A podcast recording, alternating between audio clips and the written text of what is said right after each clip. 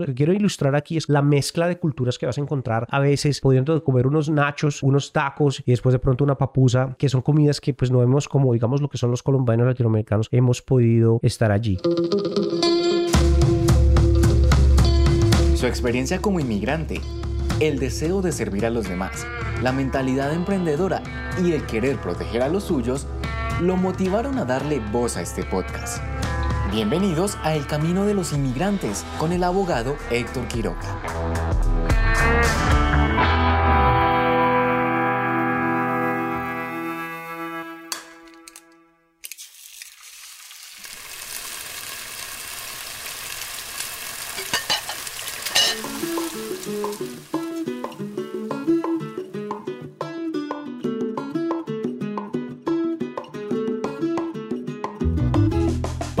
Te habla abogado de migración Héctor Quiroga, abogado Quiroga en las redes sociales, trayéndote otro episodio de El Camino de los Inmigrantes. Mis reflexiones, mis opiniones, mis cositas que he aprendido en Estados Unidos. Hoy quiero hablar de un tema muy ameno para mí, es la comida. Como sabemos, cuando llegas a Estados Unidos, una de las cosas que vas a llegar extrañando de entrada de entrada es la comida, qué puedes comer, qué no puedes comer y cómo puedes conseguir. Yo tomaba mucha agua de panela, tomaba café y resulta que la agua de panela y el café aquí no se podían conseguir, al menos no como nosotros los colombianos lo podemos conseguir. Yo recuerdo que antes de llegar yo tomaba el tinto, que es un café negro, café pequeñito en Colombia, se tomaba mucho tinto y aquí pues el tinto, yo le ponía tinto con azúcar, que es como café con azúcar y era algo que yo estaba muy acostumbrado.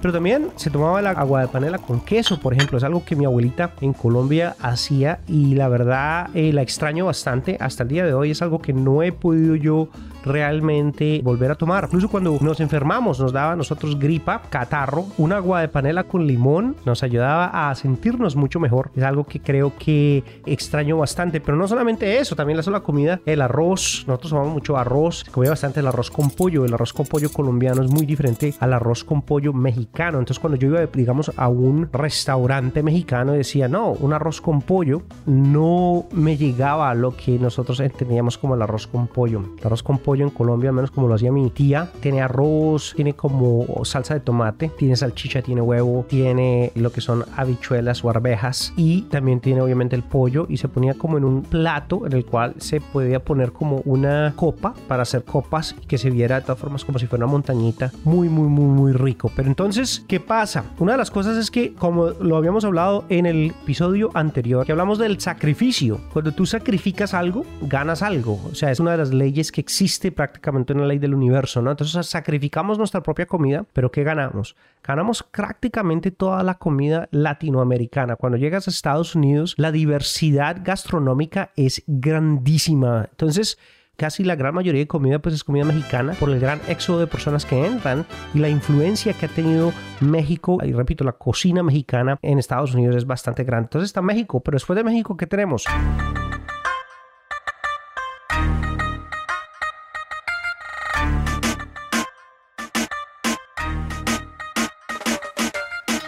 Tenemos comida puertorriqueña. Después está la comida El Salvador, las papusas salvadoreñas que son muy famosas, muy ricas. Las probé aquí, las aprendí a comer acá, bastante, bastante buenas.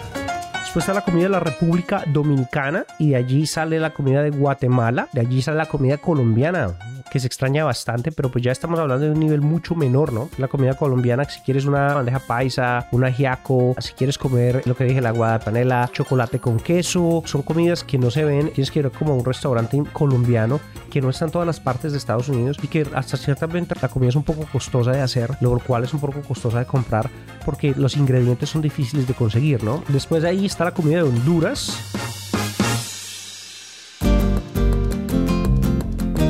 Hay comida de España, la paella. Después está la comida de Ecuador, Perú, Venezuela, Nicaragua, Argentina, lo que es la carne argentina, muy rica. Y últimamente está la comida de Panamá.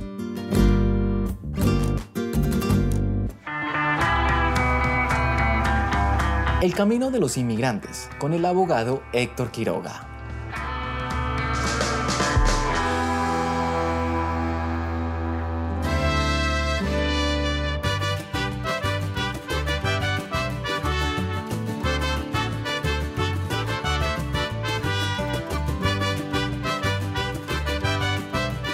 Los platillos más importantes que realmente las personas hablan es de el mole. El mole es uno de los platillos mexicanos más conocidos. Es una recompensa realmente para el paladar y en México está celebrando como posiblemente el plato principal que siempre te estará en la mesa mexicana será el mole. Este tipo de variedad se encuentra bastante y una de las cosas que aprende uno es que de todas formas la comida, como la comida colombiana, hay comida paisa, hay comida costeñas, hay comida de Bogotá, ¿sí? lo que es una changua, por ejemplo, son diferentes regiones de ciertos países donde hay cierto. Lo mismo pasa en México, hay comidas diferentes. El platillo más importante que vas a sacrificar, que vas a venir, es el pozole. Se preparan con carnes de cautivos sacrificados de algunas fiestas, principalmente lo que ha sido nuestro Señor del Desollado. También se ha hecho bastante celebración con lo que el pozole a diferentes santos y de la cultura como tal. Sin embargo, es un platillo muy, muy rico que se da y es preparado diferente, digamos, en el estado de Guerrero, mientras la diferencia como digamos la Ciudad de México, Sinaloa, Nayarit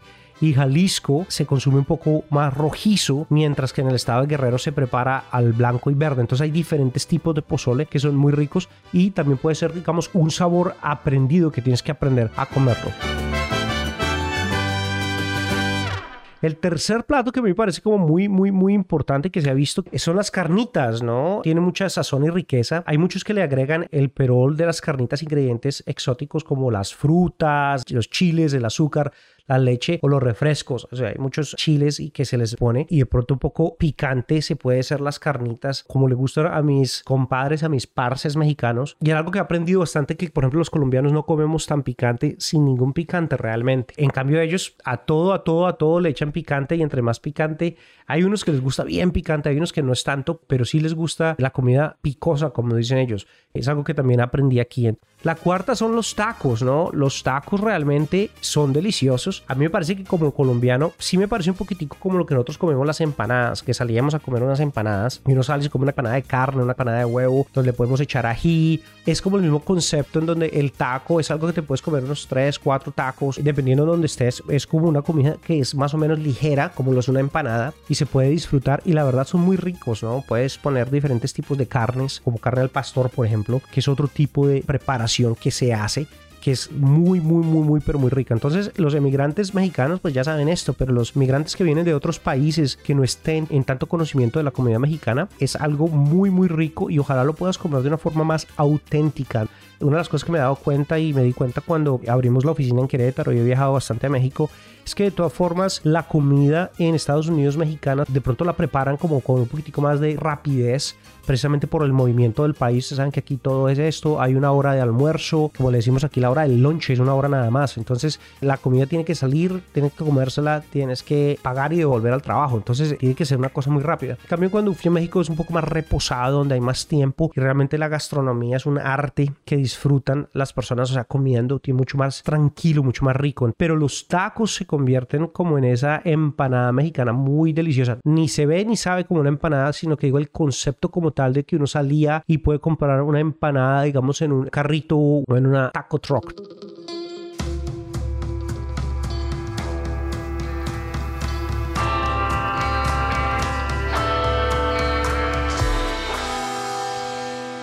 Las siguientes son las enchiladas. Las enchiladas que pueden ser enchiladas de maíz o de harina, de carnes o de verduras y también se le puede agregar bastante queso son muy, muy, muy ricas y sobre todo porque también se le puede agregar un poquitico de picante. Me parece bueno reconocerlas porque estos cinco platillos son prácticamente la comida típica que se le vuelve a uno en diferentes lugares. Ahora, si la persona no quiere comer aquí comida mexicana porque viene de otro país, pues no necesariamente quiere hacerlo. Sin embargo, son como las comidas que hay más precisamente por el gran número de personas que puedes encontrar un poco más fácil dependiendo en dónde estás en el país.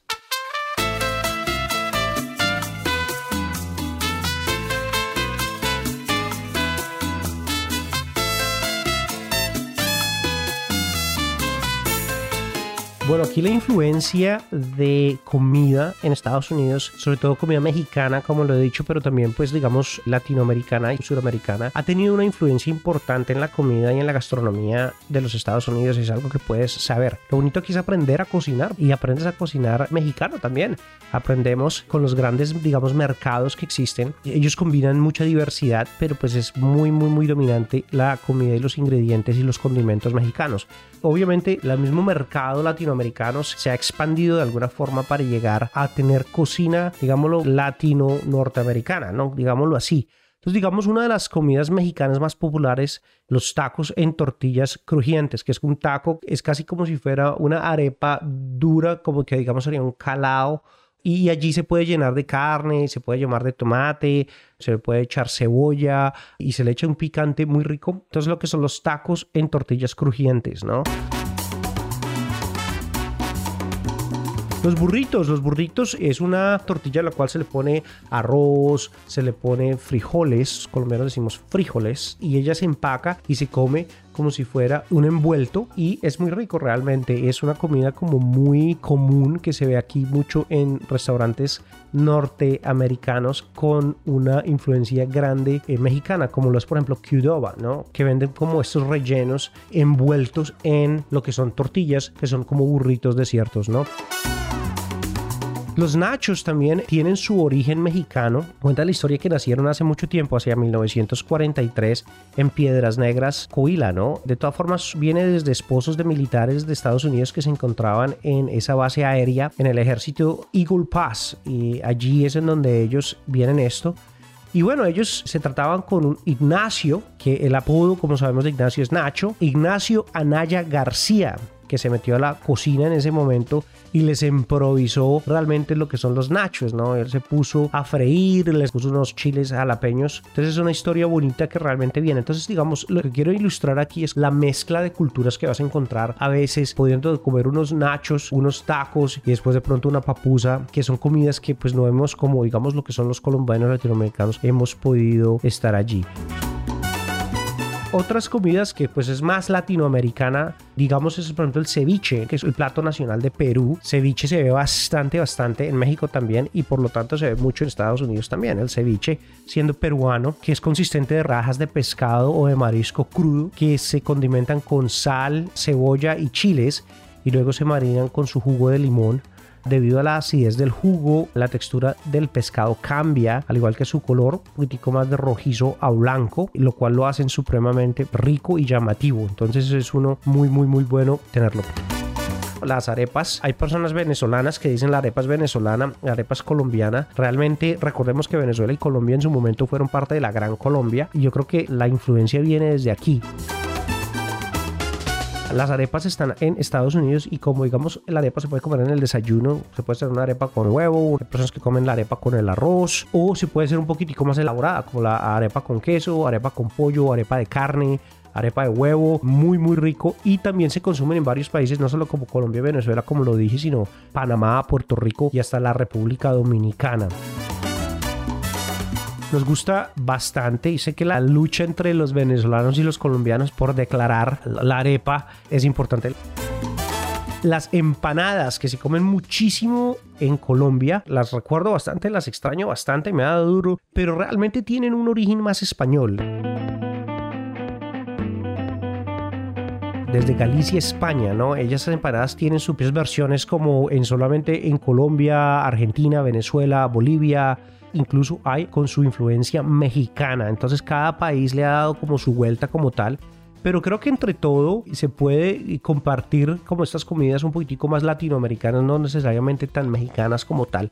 Entonces son comidas que puedes encontrar aquí y si no puedes encontrarlas, pues de pronto las puedes encontrar los ingredientes para hacerlos. Obviamente es en áreas rurales un poco más difícil encontrar este tipo de comidas. Como todo y como inmigrante aquí nos ha tocado aprender a cocinar. Y una de las cosas que vas a sufrir bastante si estás aquí es que aquí la comida es muy de conveniencia, es decir, muy de horno microondas, ¿no? Entonces es algo que pues yo no estaba muy acostumbrado, no porque no hubiera un horno microondas, sino porque realmente no se usaba bastante, se usaba de pronto para calentar algún recalentado, algo así pero aquí se cocina como tal, se pueden hacer platillos, incluso comida congelada y pues realmente en cuestiones de salud no es la mejor comida como tal. Entonces realmente aprender a cocinar y cocinar rico es algo que me parece que el camino de los inmigrantes te vas a encontrar con eso. Si te gusta, pues es muy bueno, pero pues si no te gusta o no tienes tiempo de aprender, puede ser una lucha bastante lo que es la comida en Estados Unidos. Bueno, cuéntame de dónde eres, cuéntame si te dio hambre este episodio, este podcast de El Camino de los Inmigrantes con el abogado Héctor Quiroga. Déjame saber, por favor, comparte, suscríbete. Muchas gracias y hasta la próxima.